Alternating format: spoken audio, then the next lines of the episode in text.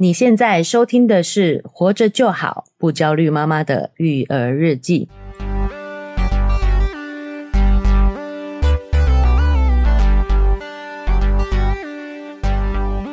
我是营养师肉圆妈，大家好，我是奶舅。哎、欸，我们今天来到了这个妈宝男下集，妈宝男 非你莫属啊！你应该想好这个 title 了，对不对？标题都想好了啊！我们上一集变的是。聊成张兰女士的生平，哎、欸，对啊，张兰传哈，下期我们就要来聊育儿了啊，回归我们这个节目的主题了。啊，我们来聊聊说这个张兰女士在她的这个育儿生涯当中是如何塑造成汪小菲这样子的一个。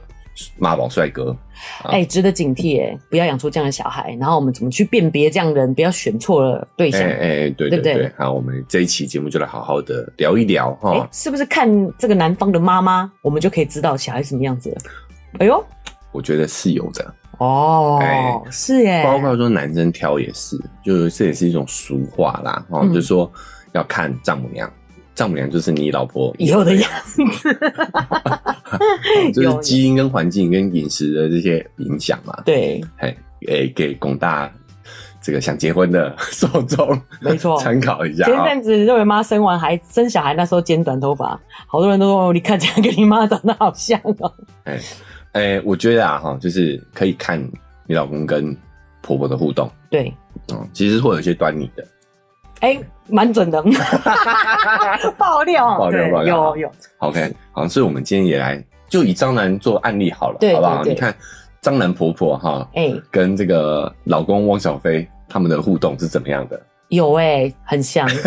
好了啦，你不要再回忆了，好不好？不是我，不是我，是他们嘛。哦、他们，对啊，对啊。OK OK 嗯，好好好，那我们一样哈，按照、你这个笑才更可怕，好不好？好按照刚才在进入节目之前，我们还是有跟观众的互动时间哈。没错。好，那这一期比较特别，是我们有一个听众他写了封 email 给我们，是的，哦，说有问题想跟我们讨论讨论，没错，到底是什么呢？这位听众的主题是快要崩溃了，两个哭脸。哎呦，我想这应该是我们现在妈妈们很有的感觉，疫情之下、哎、很有共感。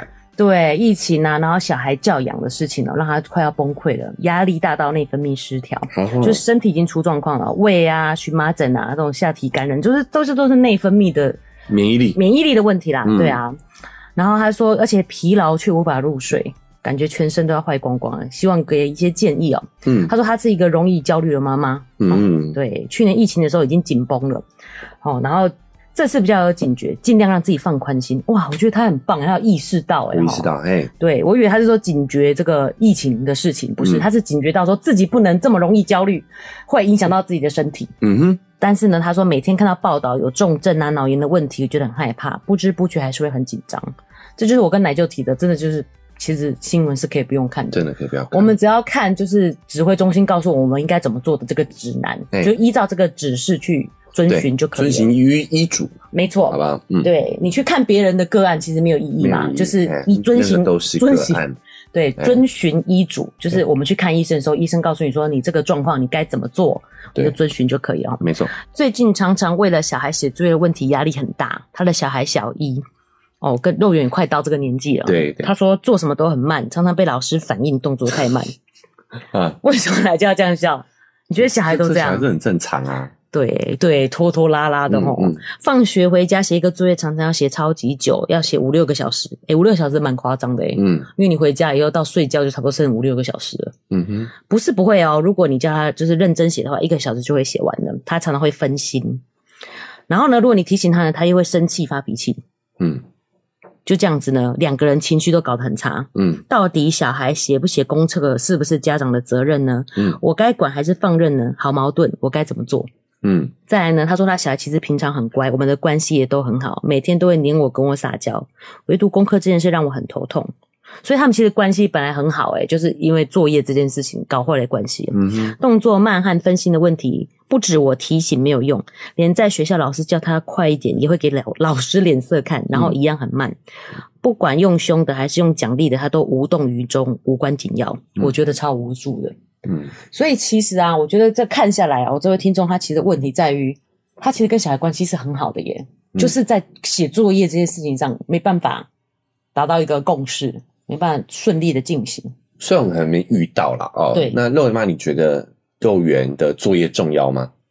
我不会管他写作业的事情，因为我也是这样子被养大的。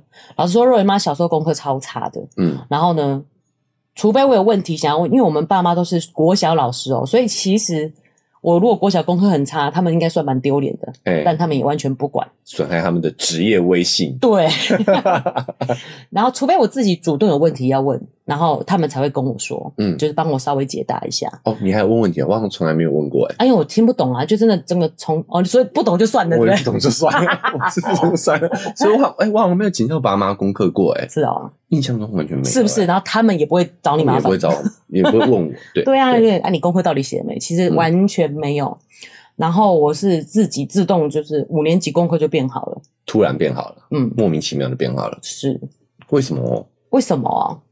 不知道，开窍了吧？所以我觉得每个小孩都有自己的时辰时辰。几点，就像我们那时候在讲肉圆，就是、嗯、呃上厕所的事情，嗯。他之前蛮容易尿裤子的嘛，嗯，其实就是我朋友在美国朋友也跟我分享，就是每个小孩成熟的时机都不一样，嗯。后来想想，哎、欸，我自己肉圆妈六六年级好像也尿过裤子哦，也有。对，其实我，我小学也尿过。泌尿系统啊，那本来就是比较晚成熟的哦，对不对？我我我也是，我也是有小学还尿裤子的经验，对啊，啊，所以大家都很正常，每个人都有自己的时机点呐、啊嗯。对，那奶舅的话就是。到现在都还没开窍，是说功课功课上不是尿床的部分啊？嗯，功课上我到现在都还没开窍啊。诶、欸、那你应该有在很多其他地方找到成就感啊。我觉得后来这样仔细想想，应该是完成作业的成就感，让我持续的不断的去做。哦，对不对？你找到了这个成就感以后，就会自己去做了。对，哦，就是关于小学这件事情，我觉得我们还是有点发言权的啦。哦，毕竟我们爸妈都是小学老师嘛。对、嗯。哦，那我们自己的经验先跟你分享，就是我爸妈是完全没有管过我们的功课的。对。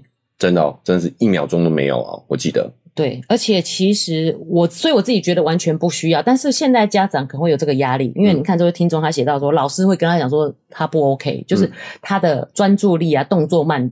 好像老师跟你讲意思就是你要处理的意思，嗯，可是我们在我们那个年代好像没有这样子，欸，就是慢慢的变成是说回家功课家长要先订正。啊，我知道了，因为有安亲班，安亲班会帮你把工作订功课订正好，老师去都只要打勾勾勾甲上这样子。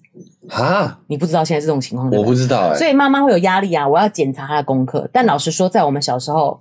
就是我们只父母只签名而已，他无所谓。对啊，功课没在管的，没有在管嘞。对，哦，就是你还要圈起来，这字写的不漂亮就要擦掉重写这种的。嗯嗯，那我会觉得，你说功课重不重要嘞？其实就是看想要栽培出怎么样的孩子吗？嗯，不是，我觉得你要看十年后，还是要看现在。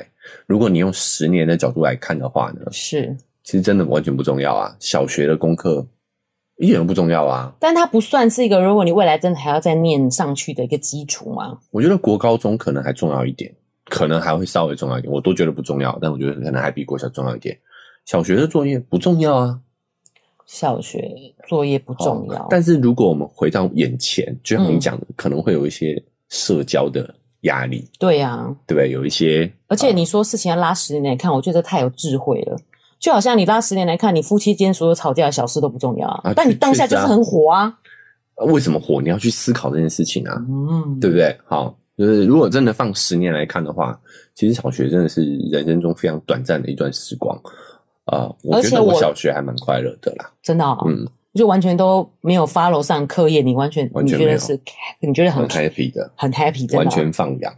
对，那我也想跟这个听众讲，真的可以放心。如果真的想学，不会跟不上。对，肉圆妈也是注意没有先学的嘛。嗯，小一、小二也是，真的是。有点有点混乱，混乱，嗯，就注音也没有算有学好吧，嗯，可是后面就完全可以跟得上的啊。对。对啊，首先第一个是每个小孩开窍时间不一样啦，对啊，这是第一个想给这个听众的这个这位听众的建议。嗯，第二个就是我觉得你的焦虑的来源是我们可能都养成一个看小孩子缺点的习惯哦，甚至不是对小孩看别人缺点的习惯，就是纠错嘛，纠错，对，嗯，好，第二个我想建议的就是。啊，我们之前有分享过叫找亮点的思维，对，就是你可以观察一下你的家母小朋友，他做写功课慢，他有没有做什么事情特别快？是，比如说吃饭特别快，嗯，哦，或者是对他做他感兴趣的事情的时候特别快，对啊，肯定是这样子的。如果只有他有这个 moment 的话，我觉得真的就不用担心啊。哦，如果他的就是、嗯、虽然他们还小，但是人生没有追求，你可能就要要比较担心。可能就要比较担心，什么事都无所谓，什么都无所谓，这可能有一点点要要烦恼啊。嗯，但如果他只是代表，只是没有碰到他感兴趣的事情，带他去游乐园玩，他特别快，这样也可以吗？当然也可以啊，就是他也懂了，找得到自己的快乐的目标，对不对？对哦，就是对于课业还没兴趣。对。好，我那这这这这有什么好处呢？就是你第一个，你可以知道，你可以先稍微放宽心嘛。好，哎，他是有追求的人，对，只是不是在功课上、小学的作业上而已。好，那再第二个，就是他也未必是说对功课就不感兴趣，他只是可能现在不感兴趣而已。所以我们可以引导他去对这件事情感兴趣。哦，我觉得不以完成作为作业为目标，让他找到在这中间的快乐是什么。好，这是也是比较中长期的啦。好，那我们短期来说，你找到他在意的那件事情，你就可以引导他去做啊。比如说，假设他对某件事情很感兴趣，假设他喜欢玩积木，对，就是说，哎、欸，我们来玩积木的时候，他就特别的兴奋，特别快，特别专注。嗯嗯，然后怎么办？怎么办？你就可以跟他说，先写完作业就可以去玩积木啊。啊，我想要先玩积木，那就不行，先写作业啊。哦，该做的事先做完，你就可以去尽情的玩积木。哦是哦，我以为呃奶舅的意思是说，你先让他开心的玩积木，就说，哎、欸，其实写作业也是一样道理哦。你看，你完成了一个任务的感觉，这个是比较当下的。你说的那个方法是要长时间执行的哦。我怎么可能马上把玩积木的这个跟这件事连接在一起？对，好，但是你可以跟小朋友讨论一下这件事情，就是说，哎、欸，为什么你对玩积木这么感兴趣？嗯，好，哎，为什么写作业你不感兴趣？我觉得这个是你们感情好嘛，对不对？对，我们的听众跟什么感情，可以跟小朋友聊聊这件事情。哦，我觉得肉圆妈有想到一个例子哦，嗯、就是肉圆有一个玩具是那种现在 因为疫情嘛，就是那种送寿司的车子，嗯，上面有盘子这样，那我们就会玩。我是客人，他。拿什么东西给我吃，这样，嗯，然后我就说，哎，我要什么寿司，什么青菜，什么？他说要甜点吗？哦，我说我不要甜点，我要先吃完正餐再吃甜点。嗯，其实有时候可以在玩乐中，就是告诉他这样的观念。嗯，这个就跟奶舅讲，先写作业再去玩积木很像啊。其实你就是先把该做的事做好，对，你就可以去做娱乐放松的事情。对，吃饭上我也都是这样子跟肉圆讲的，你要把营养东西吃下去，你再去吃那些零食。哎，对，类似像这样哦，就比如说。你可以不写，你慢慢写没关系，但是写完了才能做你想做的事啊。对啊，我们吃饭也是这样嘛。啊、你不吃没关系，那那就表示你你没有饿嘛吃零食嘛。对啊，对合乎逻辑啊，对不对？对对，一样的意思。可以花这时间跟他沟通。嗯、所以我觉得，首先第一个就是要意识到，其实小学只是很短暂的一个阶段，在他漫长的人生来说，如果我们拉长时间来看的话，这件事情真的没什么好焦虑的。是。好，那实际可执行的方法是去观察他到底做什么事情的时候。他是真的感兴趣，真的会很迅速的。嗯，有肉圆妈也分享过啊，肉肉圆起床其实是拖拖拉拉的。对，但他如果今天是去上他喜欢的舞蹈课，对，砰，瞬一下就起来了。是，对不对？还会来叫我起床，说要准备去上课了。对，嗯，好，我觉得这就是我们为什么会教育，我们都看不好的地方。对，你看好的地方，再把想办法再把这个好的优点去延伸、去运用。对，好，这个就是我们可以去。执行的部分嘛，我觉得找亮点，把重点放在这件事情上面啊，来就这个建议蛮好的。其实我之前也真的蛮也对这件事会焦虑，就是觉得他就是拖拖拉拉。对啊，但是看到他想学的流行舞蹈的时候这么的积极，嗯，我就放心嘞，我就表示说知道他喜欢的事，他是会去有所追求的。对，哦，你的焦虑感就会降低了。对，那你也可以去找到一个可以执行的方向嘛。是，我怎么样让把他这个兴趣点引导到功课上头来？是，哦，那我们讲现实一点的做法。最简单的就是你做完这件事情才能做那件事，嗯，他就会加快啦。对，再还是你可以跟他聊，是为什么，对不对？好，哎，妈妈看到你对某件事情很有热情，是眼睛发光，对，我觉得看起来很感动，很棒，很替你骄傲，对。但是为什么你在功课上没有办法找到这个感觉？你觉得是哪哪是什么问题？可能他会说，假设啦，哦，不喜欢老师，哦，不喜欢这个科目，哦。甚至是很多很很奇怪的原因，我觉得甚我肉圆妈就是以这种营养的角度来看这件事情，就是可能她真的还没开窍，诶对她来讲可能有一点难，也有可能，嗯，所以就不想做嘛，对，就是对他讲是有负担的。就是、我们不是说这个难度要在百分之十五啦，对，你只能有百分之十五的挑战度。对，就像肉圆吃完这个东西才能吃零食的话，嗯，但是如果你真的给他太多，他真的吃不完，他也会放弃。嗯嗯，对不对？所以你要给他那个量是他真的吃得完的，嗯，他才有办法挑战吃完再去吃零食。哦，是不是肉圆妈也讲到一个思路了啊？就是那如果他对难度太高的问题，对，好，那这个你就要辛苦一点，你要。帮他拆解这个难题，嗯，把它拆到他可以解轻松解决的程度。我就是花一点力气可以解决的程度，应该这样说。对，就是假设呢，如果譬如是说他们在练注音符号，嗯，然后要写一整面太多，难道我可以说那你写两行就好吗？可以啊，为什么不行？啊，就是功课就没写完嘛。老你要怎么跟老师交代？我觉得写练习这件事情，嗯，这个不是难度啊，是重复啊。对啊，他如果说写不出来，你要把它拆解一个一个步骤啊。哦、呃，告诉他这个字怎么写的，对，这样子，这个才是难度啊。那他就是没办法，所以我才说，其实这个是每个小孩开窍的年纪不一样，他其实还没有办法重复写一百遍这样子诶。那要写到一百遍啊？我我只是假设了，二十个可能练二十遍吧。那你就跟老师说量太多啊。嗯，我也觉得。哎呀，虽然这样有对老师有点有点不好意思，但是。我觉得不用逼小孩子 这么做，这种哎、欸，我我觉得还是长远来说，就是小事，都是小事啊，没错，真的不用太焦虑啊。是啊，在第二个就是呢，看他的优点。对，我觉得你自己减低焦虑之外呢，嗯，好，你也可以找到问题解决跟沟通的方法方向。没错，对，这个就是大概给这位听众这些建议啦，你可以参考，你看。对，好，那。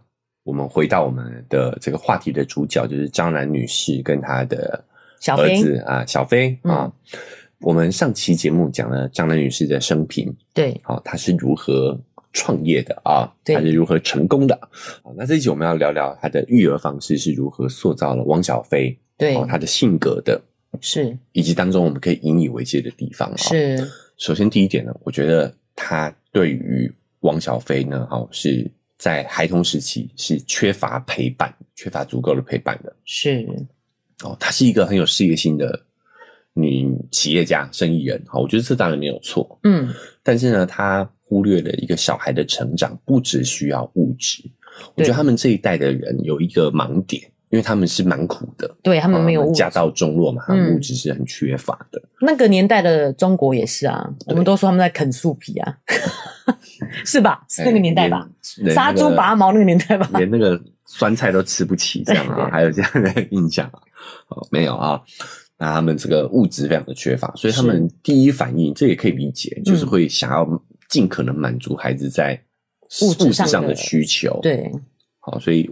张兰女士确实也很努力做到了哦，等于有点投射吧，自己想要东西得不到都给小孩。对，嗯，但是这个这是他们的这个时代的原罪啊，哦，所以导致其实你看他们这一代蛮缺乏这个关注的，心灵上的富足的。你是说兰姐就没有被关注了吗？兰姐他们还没有空。去在意这件事情，他们还在求生存啊，对，他们还在求生存，觉得所以他们的下一代往往就会很容易有这种缺乏关注的现象。对，他们求生存，所以拼事业，嗯，对不对？然后他们的下一代就缺乏物质生活很满足，但是却没有这个心灵上面的满足。其实我有时候我觉得这也不是有没有空陪伴哦，嗯，而是你有没有去表达你的关注，让你的孩子感受到爱。对，好，这个我们当然没办法验证他没有啦，嗯，但是我们先讲物理上哦，对，就是他孩子还小的时候就送出国，他就没有他自己就先出国打工了，哦，对，他根本就没有陪在身边呢，对，他就没有陪在身边了，嗯，好，然后再来是她回来之后跟她老公离婚，又忙于生意的关系，很少陪伴他，甚至直接把他年纪轻轻就送出国。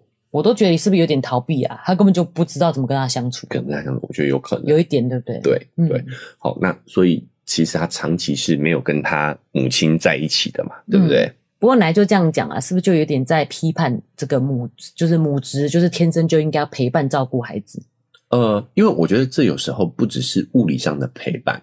啊，其实我们小时候也是被放养的，对。对不对？哈，因为那个时候我们爸妈其实工作也蛮忙的，嗯，好，所以我们其实很多时间就是我们两个自己相处吧，对，对不对？好，但我们可以感受到他们对我们是关怀的，爱与支持，爱与支持的，对，对。这是有。这一点就会让我们心灵上富足。有时候那个真的不是时间的问题，时间的陪伴，而一定要两个人耗在那里。对，哦，其实不一定，物理性的绑在一起这样。对，物理性的绑在一起。嗯、那我觉得张兰她的那个心思真的就可能完全扑在她的事业上头。哦，强势去就是。做事业的打拼，完全忽视这个跟孩子间的互动。互动，对，嗯，哦，所以导致其实呃，汪小菲他后来表现出来的很多行为，嗯，都蛮是缺乏母爱的一种展现的。哦，真的吗？怎么说？缺爱，就是他只有被物质上满足嘛，对，所以他心灵上就会不断的追求，比如说他的历任历任女朋友，历任女朋友其实身上都有一点张兰的影子。哦，你说他在他的女朋友实质上在找母爱，嘿，比如说一个共同点就是都很强势，找女友其实在找妈妈。对，好，我们我们讲的不是那种呃逢场作戏的那种哦，嗯，而是他只要是喜欢上的，嗯，承认过的女友，承认过的女友有交往有关长期关系的哦，嗯，都是很强势的，好像都有点可怕啊。对，比如说他很知名的绯闻啊，哈，嗯，就是有一个叫做张雨绮。是中国的一个女演员，哦、是听说跟大 S 也很像，哎、欸，对，性格也很像，就是他们两个吵架的时候是会互扇巴掌的那种。哦，当然这个是八卦啦，嗯，哎，哎、欸，我蛮相信的，我觉得他们就是性格比较刚烈，对，很强势嘛，对不对？好、嗯，然后再来就是大 S 嘛，对，大 S 性格也是很强势的嘛。但是，所以我就说他运气很好啊，他遇到了一个虽然是刚烈，嗯、但是蛮有智慧处理离婚这件事情的人。对对，哈，嗯，跟他妈还是有点不一样。对啊，好，那再来我们知道最近的就是，其实婚内就好像有点重叠的，就是所谓的张颖颖嘛，哦，张颖颖是谁？我其实我就完全不知道了啊，嗯，可能就是一个小网红，哎，中国的小明星吧，小明星，不知道，哎、嗯，那他也非常强势。哦，当然这也是八卦哦。嗯，就比如说网传就有张颖颖跟这个王小飞的这个五条加法，对不对？对，要管男友的哦。如果提到大 S 就要罚两千五百万。还有提到前女友就要罚两千五百万，五百万台人民币啦，对对对对，两千五百万台币这样子。是，和女生聊色就赔的，好专业的说法哦。和女生聊色就赔人民币两百万。哦，那边有一千万哦！哎、欸欸，这真的太好笑了，难怪奶就一直叫我念。对，汪酒后怀念前任或看照片就赔人民币五百万。哎、欸，你就想哦，酒后的时候就我好想念大 S 哦，这样子。对对对，就是你怎么判断他在想念？就他可能你知道，他说他说看照片啊，看照片哦，不能看照片，嗯、想可以。但是他可能就是因为汪小菲酒后就会哭着说：“我想念的我的老婆。”这样子那种感觉，可能是这样，很像你们觉得？可能会这样做。难怪大家会觉得是真的，因为真的很汪被发现和女生聊呃喝酒聊色上床后赔一千万哦，聊色是一个层次啊，聊色还上床就要赔一千万哦，嗯、这个规定的很严格哦，是很很精确、啊，像不像？你看像不像妈妈跟小孩？哪有？你不要这样污蔑我们妈妈。我觉得这个层次超低的，好不好？罚钱有什么用啊？没有罚钱，但是会罚其他的啊。哦，惩罚哈。对啊，会不会？比如说，哦，诶，考试考不好，罚你一个礼拜不能看电视。看电视。哎、欸，奶就不要这样子，好过分哦，破坏我们妈妈的形象。妈宝，妈宝，我听起来就很不舒服。你看是像不像？你说他们这个行为，这样的互动，像两个成年人是谈恋爱吗？不像，谈恋爱干嘛这个样子？就是妈妈在管小孩嘛。对对对，没错，就是在管管小孩，管男朋友。是，嗯，哦，所以你看，当汪小菲长期缺乏母爱，是，他就会表现出在这种在认可上，在感情的追求上。就有一点在投射对于妈妈的母爱的缺憾，嗯，挑的都是这种很强势的女生，对，这就算了，你就是当一个妈宝就好了，嗯，但是偏偏她还得在公众场合装出一副男性标签、男子气概的样子，很霸总的样子。你说他的霸总跟 man 都是装出来的？我觉得都是装出来的，哦，这个才是私底下才会是更容易去贴近我们的嘛。是，也不能说完全装啦，不是假，嗯、而是他有很门本来就有很多面相。对啊，只是我觉得他私底下样子反而会更贴近我们真实的样子嘛。嗯，对啊，他还就我觉得这很辛苦，这是很割裂的、欸。对啊，对？就是他得在大众面前去装出一副成功男人的形象，而且我觉得最辛苦是，其实仔细想想，他也不算什么成功男人。对，我这样讲会不会？没错没错。对啊，然后你却要装，等于都连自己都骗自己了。对，好，第二个就是这个，就是他妈妈其实给了他非常大的压力。对，就是会让他一直都天生自带着一股优越感。我一定是，我一定是要优秀的。对，不断强调他的血统高贵，嗯，好，天资聪颖，这个。是给他一个很大的压力。嗨，大家喜欢我们的节目吗？喜欢的话要订阅追踪啊！如果你使用的是 Apple Podcast，记得给我们五星好评。如果你觉得很有收获，欢迎你分享给你的朋友，这对我们来说很重要哦。另外，在我们的文字说明栏位呢，有我们的赞助链接。如果你想支持我们的话，点一下这个链接，五十块钱请我们喝杯咖啡，就让我们更有动力把这个频道经营下去喽。谢谢你们。这个我们之前就讨论过了嘛，就是你不应该让孩子觉得自己聪明，嗯，他就觉得自己不能不聪明，而是要赞扬他的努力嘛。是尽量避免称赞他聪明，是，而是要去让他引导他去看到这个过程当中的努力。没错，嘿，就是、嗯、呃，不然的话就是会有僵化、固化思维，是就觉得啊自己得要维持住这个优越的这个形象。对啊，我觉得都会变得有点病态了诶。就是我们实际讲，你真实去看，嗯、还不算什么成功男性，但是你却要就是装这个样子。对，好、嗯，他其实心理压力会非常大的。对啊，好，第一个这个是优越感之外，再加上说我们社会上本身就会给男性贴上了这种成功人士的标签。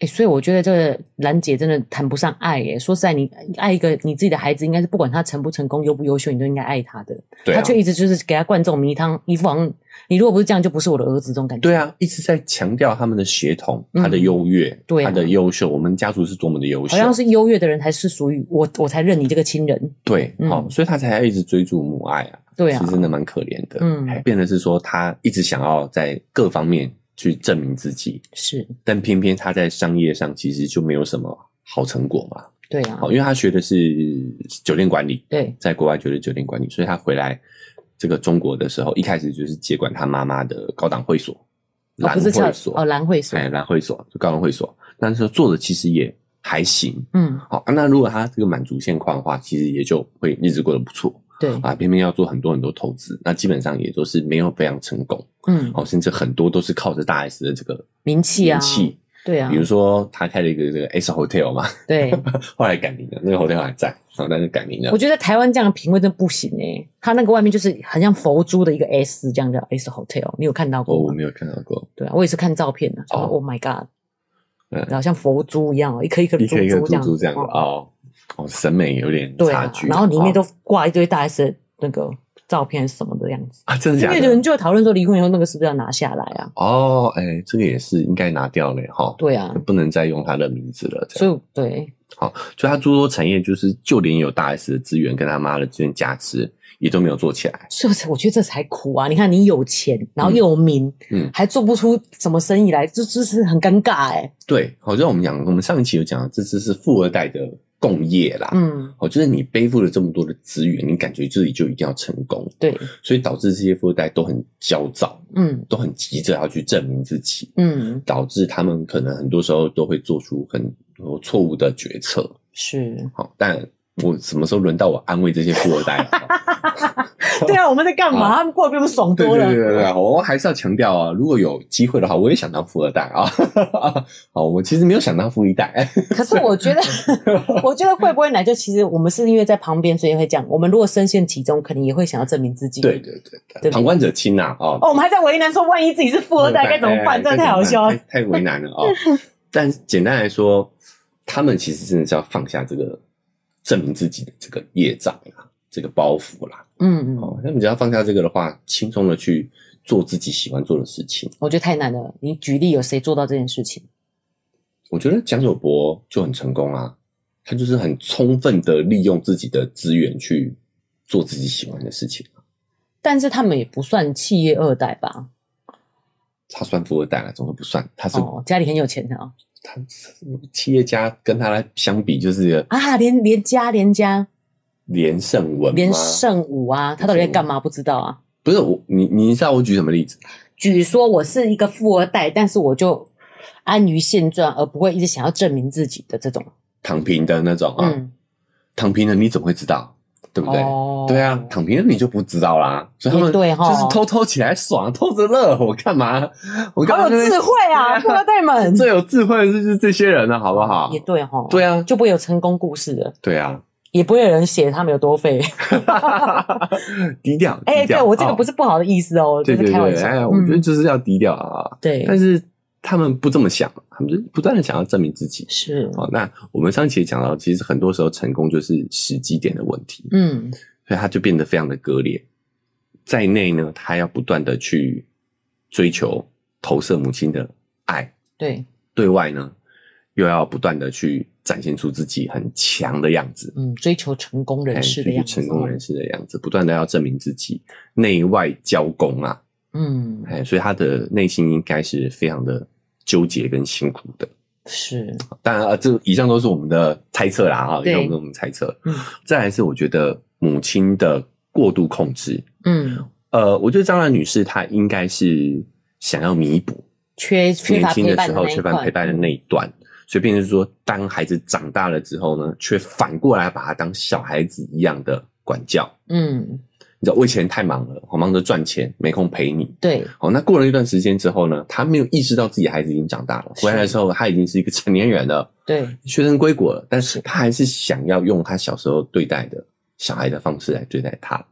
其实我觉得这件事情，每个妈妈可能都会有这样的缺憾呢，就像。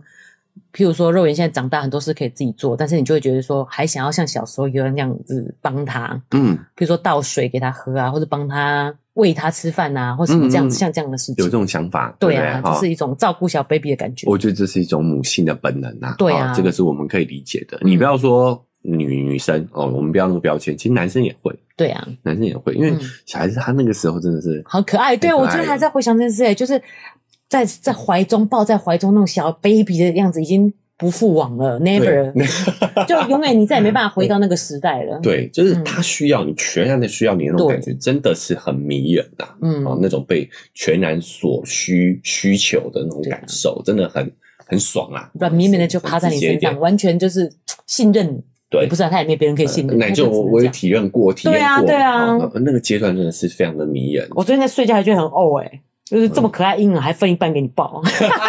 现在讲这种风凉话，帮忙一起的，开玩笑的啦。好，开玩笑。嘿，所以我们能理解。哦，所以很多妈妈她有时候可能，尤其是这样的女生，她可能没办法跳脱。对啊，因为她有缺憾。我小时候我没有抱到啊。对啊，真的。所以现在还把她当儿子养，哎，不是是儿子，把小朋友养。对，就很多事情都要管。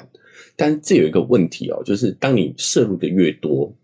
哦，当孩子缺爱，他认为亲密关系就是这种照顾，哦，所以影响他的亲密关系。他认为这种照顾就是爱的表现，是因为我妈就是这样对我的嘛。对，好，所以他变成说，他在感情，儿子在小孩在感长大后长感情生活，就是也会寻求母亲的投射。嗯，就说他不是在找伴侣，他是在找他妈妈的影子啊。他在找下一个妈妈，在找下一个妈妈。嗯，好，然后。我觉得小飞是已经是比较严重的，其实还蛮多人是这个样子的，啊，嗯、就是结婚了以后，为什么老婆都会觉得是没有恋爱的感觉？你就是下一个老妈子啊？嗯，对对对不对？对对对，嗯，因为他不是一个两个成年人在谈恋爱了，你知道吗？啊、他还是小孩，他他其实是找他接任的妈妈。对啊，下一个老妈子啊。对啊，嗯，哦，而且这种妈宝还有一个问题，就是我们在王力宏那一期也提到了，嗯，在这种跟妈妈的这种。感情关系没有切割干净的话，就还有一个问题，就是容易产生所谓的性爱分离的情况。嗯，因为他在感情有对母亲的投射，哦，对妈妈的留恋的那种爱。对，好，但是我们在我们的文化，不是我们文化而已哦，就是，但是我们在这个道德上，我们是不能对母亲去产生欲望的，性的欲望。对，嗯，所以当你跟他进入这种婚姻关系、长期关系当中，他慢慢把你转化成。母亲的形象的时候，是他对你就没有欲望了。哎、欸，所以你看哦，所以不是，这真的是不是诋毁男性，也不是诋毁小飞，嗯、就是大部分很多状况都变成这样，就像人家日本都会这样讲嘛。嗯，就是在家顾家的这个老婆，几乎是通常他们都说是无性生活的，他们都可以各自在外面玩玩，对不对？对？就是这是这个情况。对，那当他有了这个投射之后，他得要把他欲望那一块另外找寻发泄的管道。对，我是说过往日式的这传统家庭啊，很怕被骂。哎、欸，所以现在我们两个真正的感情，就是应该是成熟的两个独立个体去建立新的家庭。对啊，来就刚刚说张兰女士把他当儿子看。还是正确的，其实你说应该是把他当小孩看。小孩看，可是我甚至觉得到了这个年纪，你不该把他当儿子看，他应该就是一个成熟的男性了。你要尊重他所有的，你知道，把他当儿子看，就有一种要照顾小孩的感觉。你看嘛，就是张兰女士现在的言行，嗯，她到现在都还是会对王小菲的事情指手画脚、指手画脚的。好、嗯、啊，你私底下指手画脚就算了，她都在直播的时候、嗯、指手画脚的。对，哦，就公公开的去评论，公开的去。下指导棋，或者是他根本就也没意识到这样的严重性。我觉得有时候他每次在挣流量、嗯、找话题啦，嗯，但是他不觉得这件事的伤害有多大，对啊，对不对？对，就是对汪小菲这的感情有很大的影响嘛。是、嗯，对，好，所以这个就是妈宝，就是像你的过度介入所养成的，母亲的过度介入所造成的。是，所以第一点，他是在这个小时候这种缺爱。嗯、那如果万一我们长就是爸妈们已经这样子了，是不是就应该认清这个事实，让他长大以后还是是一个独立的个体？哎、欸，就是每一个阶段，孩子每一个阶段都他每一个阶段该做的事情。是，对啊，他在年幼的时候确实是需要我们的引导跟协助，嗯，啊，确实是需要我们的。但是如果我们希望他性格成熟、成熟、嗯，独立，对，那我们就得在适当适当的时机得要跟他。啊，切断这个关系嘛，给他、嗯、给他一个空间，不是切断关系，切断关系好恐怖哦。嗯、给他这样的一个空间，让他去自由发展，对他的意志嘛。对，哎，这个是很关键的、啊。是，所以或者是说，就像我们常常讲的说，说看到就好了一半。嗯、就说啊，妈妈觉得说我过去这样有点亏欠你，很想要弥补这样的母爱。嗯，但是我知道你已经长大了，嗯，或许我们可以用什么方式来做，而不是说我现在还像控制小孩一样的控制你。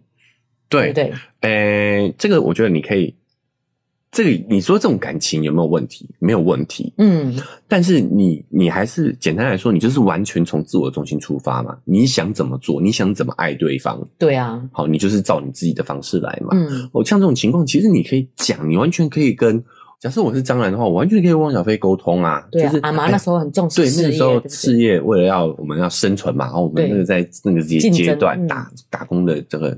工作的阶段，对啊，事业上升期，我缺乏了跟你的关爱，嗯，好，那你觉得我们现在该怎么样？我可以弥补你？对，就是跟应该用他喜欢的方式啊，对，就是跟他讨论嘛。所以我觉得兰姐甚至连自己都，就是他可能没有往内看自己，他都没有看到自己这个部分。其实他是需求，对，他其实是亏欠感的，嗯，然后才会一直还不断想要控制他的小孩。对，因为他这是他觉得我是为你好嘛。哦，对，对啊，还是很强势的那个作风。对。嗯，所以真的，我们要给小孩一定的成长的空间。对对啊，他如果真的需要，他其实是会说的。你也要这么相信，嗯、而不是用一个我为你好的一个态度，不断的去强加你的意志在他身上。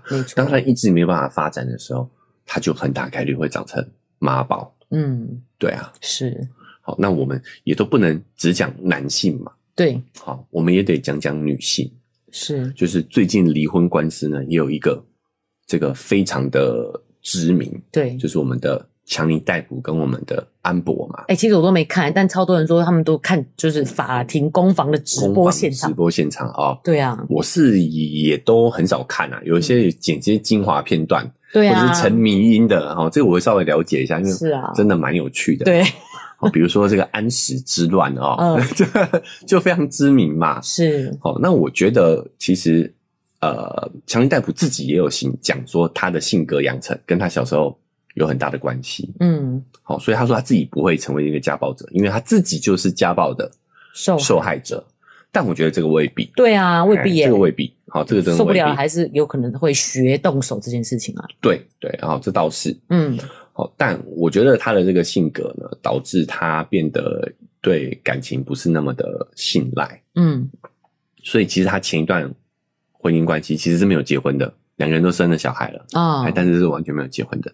但是他却会跟安博结婚，对啊，为什么？哎，就是安博在这场这个这场闹剧长达数年的闹剧，我们就可以看到他的性格其实是非常 crazy 的，对啊，哦，是一个非常疯狂的女人嘛。嗯，但是这种女人其实是很有魅力的，有的时候这种疯狂这种。呃脱序，是在交往阶段她是很有吸引力的，它就是一种魅力跟生命力的展现。对对，就是他不按照世事去相处，他就把人生活得跟电影一样。嗯，他就所以其实安博他也有这个心理师就分析他应该就是所谓表演型人格啦。嗯，我觉得他会想要吸引大家的注意。对。那我为什么会讲呢？因为我觉得这两个案子呢，跟我们这两个离婚案件哦，嗯，跟我们之前聊过的这个性别标签有很大的关系哦。好，你看他们为什么没办法两个两队都没办法好聚好散？对，好，除了汪小菲是妈宝之外，嗯，我觉得他没办法好聚好散的最主要的原因，其实是因为他的外在的形象就是有毒的男子气概。你说小飞吗？对。汪小菲他会在离婚之后去攻击大 S，就是因为离婚这件事情就损害了到他的男子气概。哦，这个我能理解，因为成功一个男性的这个好像就是要包含一个幸福的家庭。对，好，我们在男生的心理陷阱那一期有提到嘛，嗯，就是我们要五子登科，你才会是一个成功男人的形象。对，可是你看小大 S 的离婚这件事情，就把他妻子的这个。嗯，这个五子的一子哦拿掉了嘛，他可以驯服好他的家庭，他的妻子这件事情的感觉，对，他这边他的人生就不圆满，嗯，他的呃男子气概就无处去表彰了。现在看起来这真的是非常老套诶、欸、这等于就其实只是女生是一个独立的个体而已啊，我有自由意志选择我要不要在婚姻里面这样而已啊。对啊，啊、哦，然后最伤害他自尊的就是。大 S 还很再婚，非常快速的再婚了。我也觉得他忽然俩公就是跟他对对对再婚再婚之后，对，然后再来是他说他不想让他小孩叫别人爸爸嘛。那我们要讲了，男人就是一直有竞争意识的，对，就是被这样培养的嘛。嗯，所以你看这个巨精液呢，他还是一个。非常 man 的酷龙哎，对啊，肌肉光头猛男，对不对？对啊，这是纯阳的象征啊，对不对？纯阳之体，什么叫纯阳啊？就是非常阳气哦，阳阳刚嘛，阳气很重哦，pure 纯的阳性这样子，阳性。所以你看汪小菲这样相较之下就会显得自己对啊，又输了，逊掉了。对啊，离婚就算了，你知道，离婚就已经啊受到受伤了，受了一百点伤害。对啊，对啊，哇。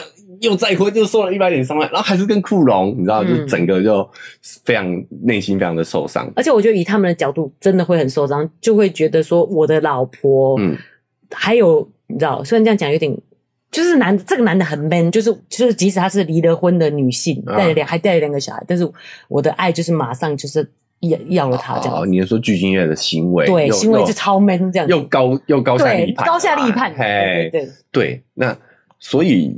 你要是稍微冷静一点思考，你就知道说，你这时候就是要释然，你就会也也很 man 嘛。对，那他就是选择一个小男孩的处理方式，就是攻击。我觉得他把自己受伤的这个委屈，嗯，跟难受，对，就投射到这件事情上头，投射到这些攻击上。对，哦，这就是我觉得这个离婚离不好的原因，就是这个男子气概的标签嘛。嗯，而且他的难受就是完全都是他自己。自己造成的，对啊，就他自己的想法，他自己就是跟大 S 一点关系都没有，所以他完全没办法攻击他，你知道吗？对，这个很难受，嘿，就只能拐弯抹角的了。对对，好，那我们会带一点安博哈，嗯，安博他这种表演型人格哦，其实就是我们讲的另外一个女性心理陷阱，过度追求被爱这件事情的展现，追求被爱，对，要证明自己是被爱，男生是好强嘛，女生是被爱嘛，这是两个心理的陷阱。那表演型人格，我觉得其实就是被爱的这个心理陷阱的一种病态展现。嗯，就他觉得所有的关注就是对他的一种爱。对，大家都要来关注我。哎，好像安安博最近好像也说了，他其实是爱着强尼戴普的。对啊，好但他没办法接受强尼戴普不爱他，所以他才会去弄他。对，我简单来说，就是强掰出了这些故事。来做这些家暴的事情，嗯，想要摧毁他，得不？到就想要摧毁你，甚至有一点就是得不到，也不是想，我觉得他可能也不是想摧毁，你知道吗？他就是想要你关注我，对，我要讲到什么程度，你才会看我一眼，这种感觉，哎、欸，对不对？哎、欸，其实也是一个小女孩啊，像不像一个小女孩的行为？这么想来，好像小飞扬也有点这样哎，我就是他们就是一个小男孩跟 小女孩啊。对，就是这些心理陷阱，再加上说他们都没有长大。哦，他们要不要就地结婚？我觉得他们两个应该可以啊，互相赏巴掌的那种。对，对你讲到重点，所以我想说，如果汪小菲是妈宝，我觉得安博就是爸宝，嗯，对啊，他也是没长大的小孩啊。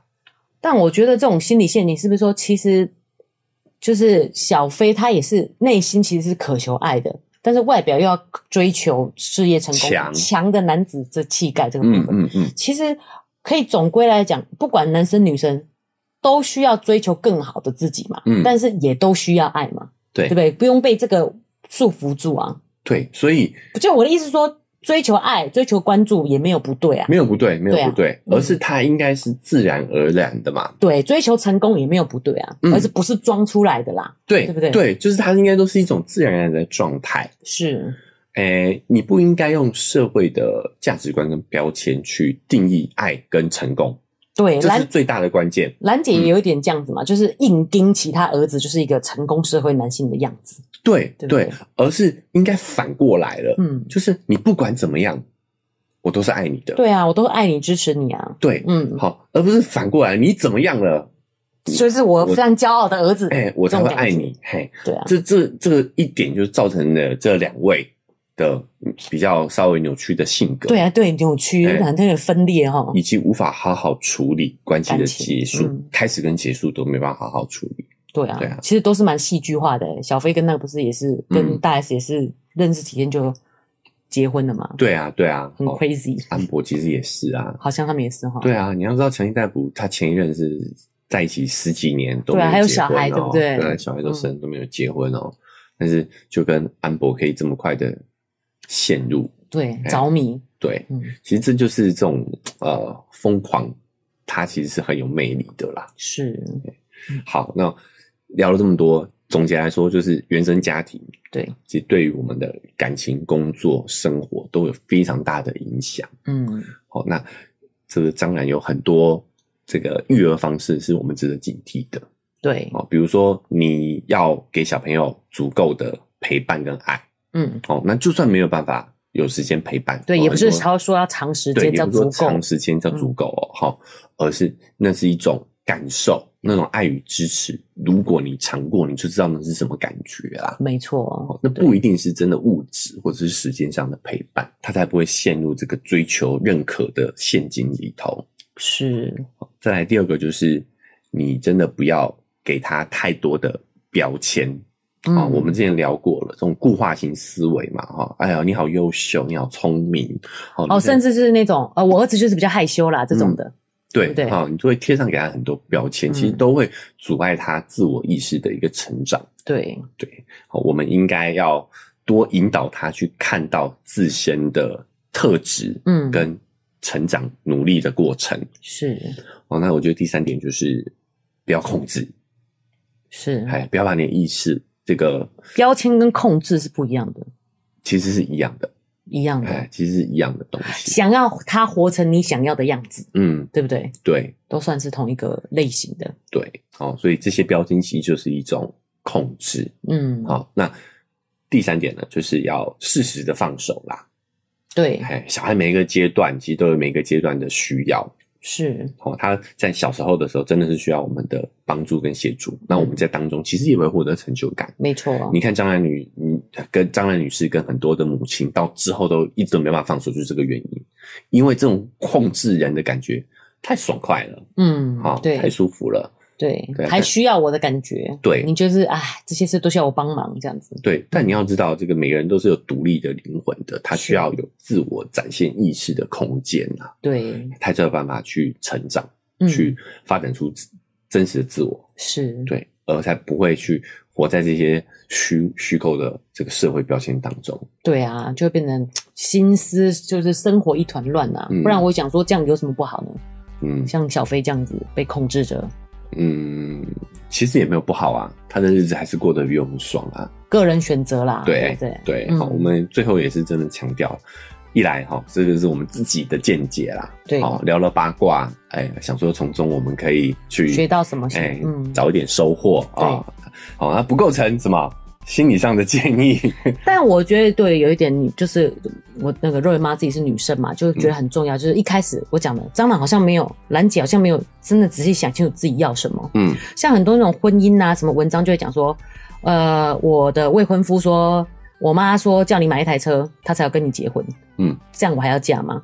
其实这种小事，你就会发现说，所以这个男的根本就没有自由意志的，啊，嗯，对不对？其实你可以从中就知道你有没有要要选择跟这样子的男性结婚啊。所以瑞妈也觉得在这件事情上，我们学到我们要怎么样避开妈宝男，嗯，对不对？就是这种过度控制的妈妈就容易养出这样的孩子。对，哦，比如说你说我们在很多在网络上看到论坛啊，问说啊，这个男的要不要嫁啊？对，其实我觉得看你的选择啦。对，什么样的人适合做妈宝男？就是你自己是一个妈。对，你自己也想要这样管他，自己也很想管事的哈。哎，我我觉得其实是可以的啊，你们可能会蛮 match 的。所以瑞妈 对瑞妈就觉得你真的要想清楚自己要怎么样的生活。对对，然后其实我们还是要强调，没有好坏，对，都可以的。哎，而是说你选择什么样的一个生活方式，是那你的伴侣是不是符合你的预期？对，我就是喜欢照顾人。其实有人也会就是大咧咧讲出这样的话嘛。对啊，对啊，所以找妈宝男你就不错，也不错啊。对啊，有些人是真的是。会这样子是啊，没错。好，所以关键是你要先认清自己的需求啦，然后在感情上，没错，在两性关系上就是要真的去思考自己的需要，对，然后再去观察对方的一些小细节，其实都看得出来，看得出来的，嗯，对不对？是可以避开的，是好。好啦，那因为时间的关系，我们这期也是聊了蛮多的，对不对？对。好，那也希望给大家做一个参考。没错。不管在育儿上，在两性关系上面呢，好，哎、欸，都能有一些思考。是。好，那因为时间关系，我们这个节目就到这边告个段落了啊。嗯。不管你是用哪一个平台收听呢，记得追踪加订阅，才不会错过我们节目的更新哦。那如果你使用的是 Apple Podcast 或 Spotify 啊，可以给我们五星好评。好，那我们的文字说明栏位呢，还有一个赞助的链接。对，如果你觉得有收获的话呢，好，欢迎点一下，好，请我们喝杯咖啡，五十、一百都可以。喝咖啡聊八卦，哎，蛮适合的。对，对，好，让我们更有动力把八卦聊下去。是，对。那另外，我们的社群平台也开通了，脸书是肉圆成长记录，嗯，IG 是肉圆妈的育儿日记。嗯，如果有什么八卦想要跟肉圆妈还有奶舅聊聊的啊，对，也欢迎加入我们。哎，好，你身边有什么妈宝吗？啊，还是你？知道你想听听看，谁是不是这个妈宝的分析？对对对，都欢迎私信给我们。但是这都是我们自己个人观点啊，不不存，不是医嘱，哎，不是医嘱啊，一直打预防针啊，大家听听就好，听听就好，八卦嘛啊，听听就好啊。好，那我们节目就到这边告个段落了。好，拜拜，拜拜。